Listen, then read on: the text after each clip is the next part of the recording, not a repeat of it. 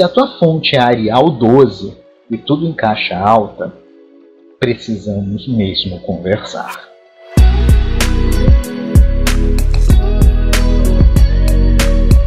Grande parte do conhecimento da humanidade foi transmitido de forma oral.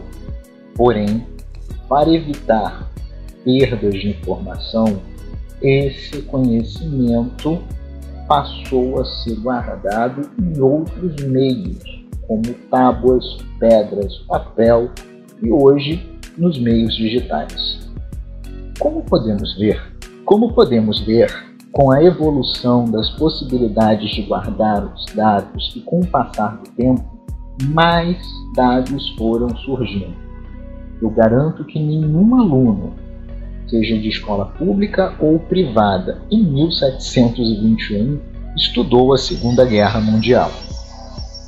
Apesar do aumento da capacidade de produção em grande parte proporcionado por Gutenberg e sua prensa nova, a nossa capacidade de processar estas informações, ou seja, recebê-las e entendê-las, continua a mesma da época das cavernas, com uma sutil, mas não igualmente distribuída melhora.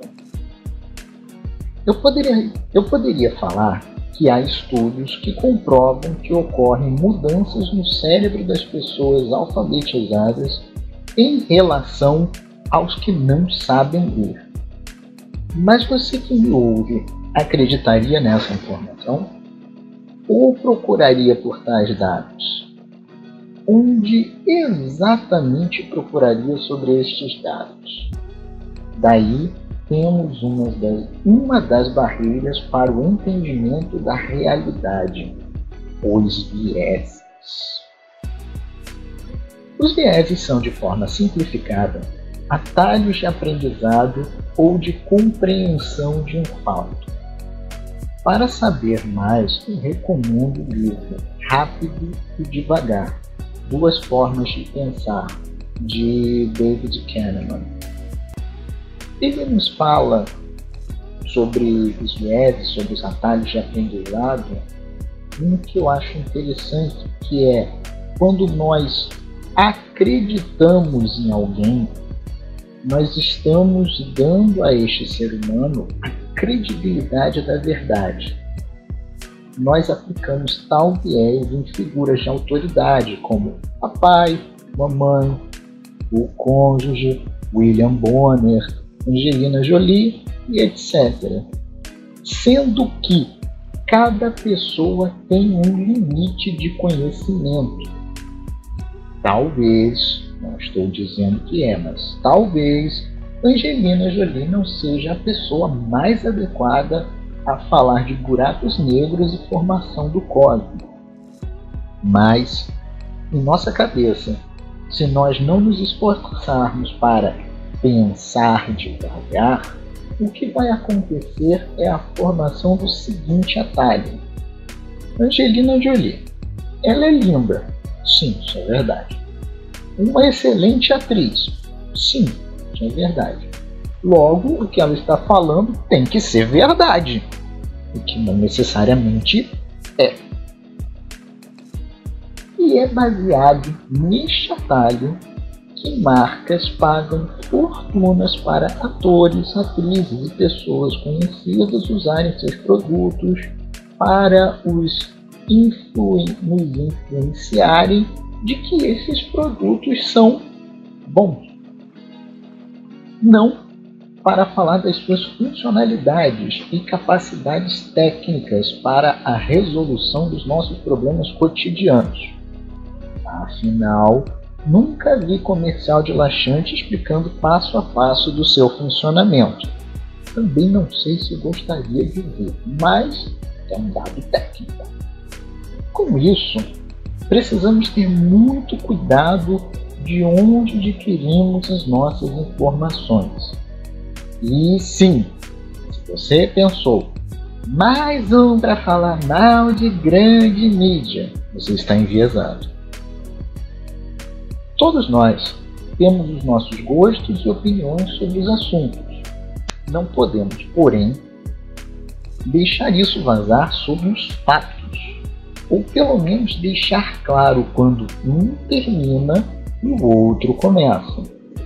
Se um jornal, seja impresso, digital, televisivo, whatever, fala que um homem de terno azul e uma mulher de vestido vermelho entraram numa casa, isto é um fato.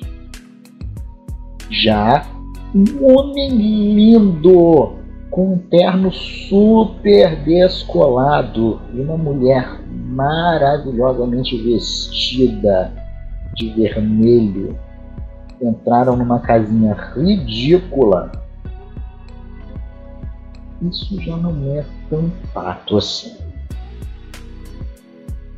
E por que é importante distinguir um do outro? Para não comprar um pelo outro. Quem fala de bolsa de valores, que ela sobe ou desce, ou mesmo que a bolsa de valores é cassino, está falando a sua opinião ou está falando um fato? Será que o índice Bovespa é realmente tão relevante? Será que aquele coach quântico realmente estudou física quântica? Será que o que eu estou falando aqui é verdade? Sim, eu sei toda essa massa de pensamento dá trabalho e cansa. Verdade.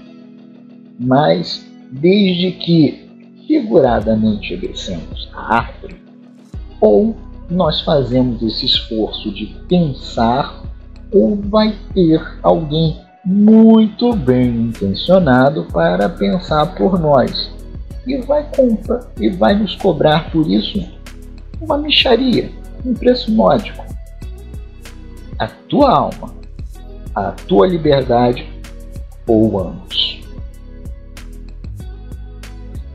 A variedade de fontes também é importante, mas cuidado com a intoxicação, ou seja, o excesso de informações. Nos portais de notícia, principalmente na internet, mas já vi acontecer em telejornais, inclusive, ocorrem cópias e citações de um portal em outro. Então, é de se pensar, ao se ler três, quatro, vários locais falando sobre o mesmo assunto de uma forma muito parecida, será que eles estão descrevendo o mesmo fato ou estão copiando da mesma fonte? Junto com isso, temos o bendito do algoritmo das redes sociais. Sem ser técnico, ou elevá-lo a um nível de entidade metafísica. Os algoritmos, eles oferecem aquilo que nós demonstramos gostar mais e vão se mostrar isso em anúncio, timeline, naquela sequência de redes sociais, etc eles vão pegar isso e vão repetir esse conteúdo a exaustão.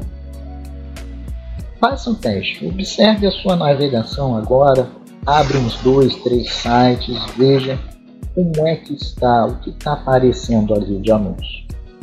Depois clica num, num anúncio de roupas íntimas ou de Lego e atualize essas páginas, veja o que, que acontece depois dessa navegação. É preciso também filtrar os nossos interesses.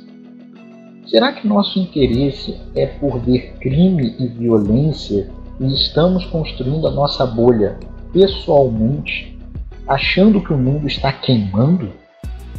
Ou se vemos vídeos e livros somente sobre farsas e fracassos da bolsa de valores, por exemplo, vamos reforçar a crença de que esse negócio de cassino, esse negócio é cassino e só ganha gente desonesta? Será?